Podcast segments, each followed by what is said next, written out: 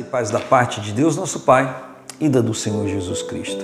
Hoje, quarta-feira, um convite a você celebrar conosco no culto ao Senhor a partir das 19 horas até as 21h15.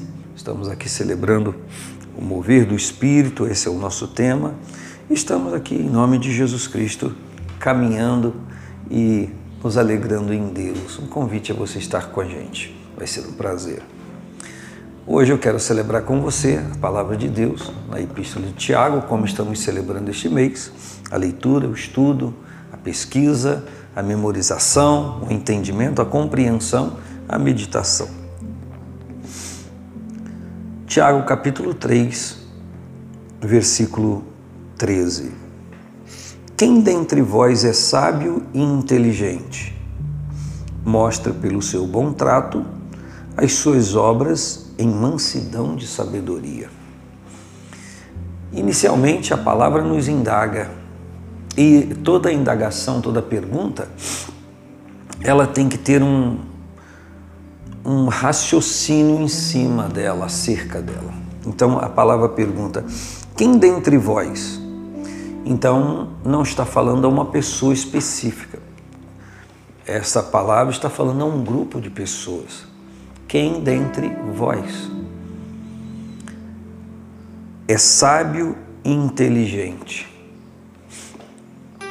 Sabedoria, a arte ou a condição de exercer com equilíbrio o conhecimento, o relacionamento, entre as coisas ou tudo que nós temos à mão para ver e para saber e para conhecer Inteligência, um dom de Deus a todos nós, que pode ser desenvolvido, atrofiado, quando nós focamos apenas uma coisa. É, enquanto eu falo com você, vem a minha imagem de uma pessoa que fica o dia inteiro na tela de um computador ou na internet, navegando, vai para lá, vem para cá, é, raciocinando segundo a mentalidade de outras pessoas. Não pensa, não raciocina, vai na vibe daquilo que lhe informa. Uma inteligência, um nível de inteligência pode ser atrofiado quando a gente não raciocina aquilo, não degusta aquilo no sentido de pensar e, e de estabelecer e compreender e estabelecer metas, enfim. Muitas coisas poderiam ser faladas sobre isso, mas quando a gente ouve uma coisa e e vai sem pensar, faz sem pensar, é, nós estamos tolhindo a nossa capacidade de compreensão. A Bíblia nunca é, pediu, nunca exigiu, Deus nunca exigiu isso da gente. Ele sempre quis, Deus sempre quis, isso é uma coisa zarada nas Escrituras, muito clara, que Deus quer que a gente compreenda, por isso que Ele orientou que a gente deveria meditar na palavra. Meditar é analisá-la, é compreendê-la, ver a nossa vida, ver as circunstâncias e, em cima de tudo isso, dessa análise toda, chegar a uma conclusão e, é claro, a uma ação. E ele então indaga: quem dentre vós aí de vocês é sábio e inteligente?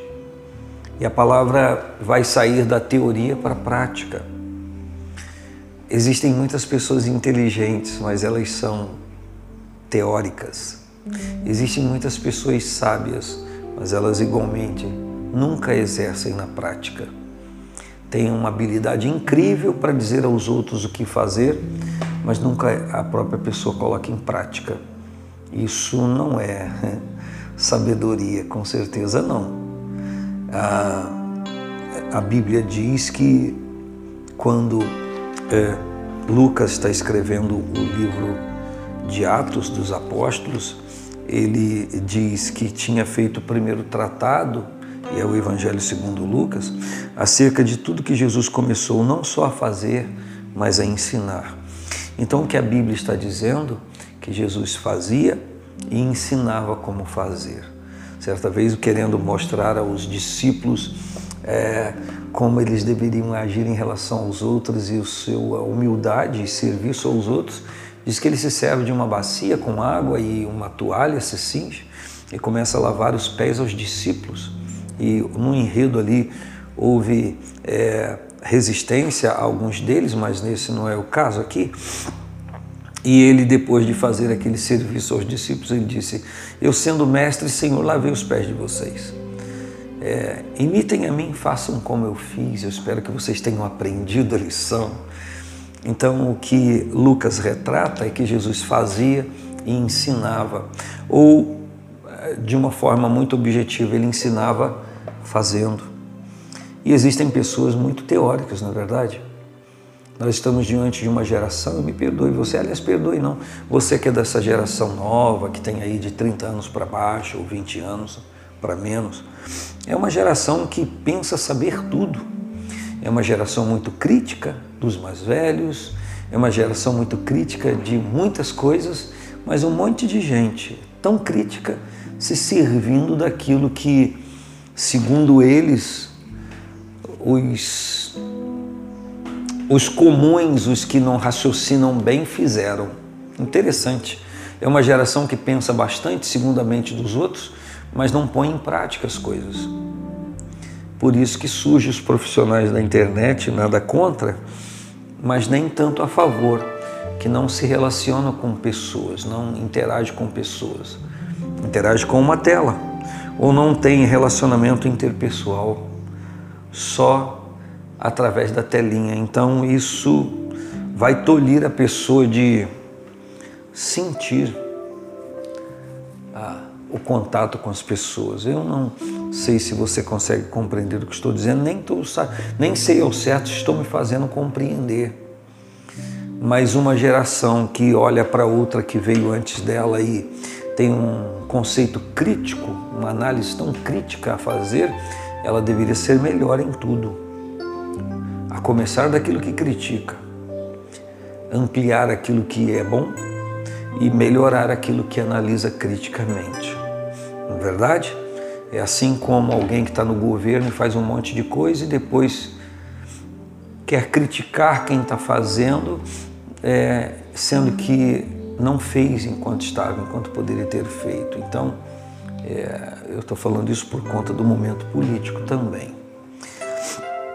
Então a Bíblia está dizendo que se alguém se considera sábio e inteligente, deve mostrar pelo seu bom trato as suas obras em mansidão de sabedoria.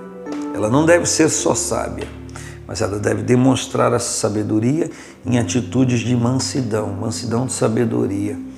Eu amo ler nas Escrituras quando a Bíblia fala sobre Jesus.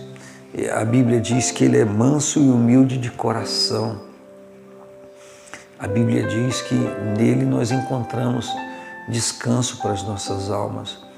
Fala da calma, da tranquilidade, do equilíbrio do Senhor Jesus e que agiu tempestivamente em algumas circunstâncias porque fazia parte daquilo que ele estava ensinando e as pessoas precisavam compreender aquilo. Então, se você que está me ouvindo se se autoanalisa como sábio e inteligente. E aí agora eu pergunto a você: você é sábio? Você é inteligente? Ou você é do tipo de pessoa que diz: eu não sou burra, eu, eu não vou chegar a lugar nenhum? São extremos que são muito perigosos. Uma pessoa se achar melhor que as outras em um monte de aspectos e se achar inferior em um monte de aspectos não é a cor da sua pele, não é o seu nome, o seu sobrenome, não é a casa onde você mora, nem o carro que você anda, ou o buzu, ou o ônibus, ou a bicicleta, ou a moto, que vai é, declarar ou decretar quem é você. Você é você independente das coisas e das circunstâncias. Já pensou se fôssemos julgados pela cor da nossa pele, pela nossa altura? pelo diâmetro do, do, nosso, do nosso corpo aqui, como seria. Né? Então, quando Deus olha para mim, olha para você, vê uma pessoa totalmente específica com quem Ele quer tratar e ministrar. Você é sábio? Você é inteligente? Simples? Demonstre essa sabedoria que você tem, como diz a Escritura, pelo seu bom trato a começar dentro da sua casa, você trata bem seu pai e sua mãe, seus irmãos, suas irmãs dentro da sua casa. No trabalho você respeita as pessoas. Ah, você é muito sábio e inteligente, que legal, né? Mas não tem respeito às pessoas. Então pega isso e joga tudo no lixo porque não funciona.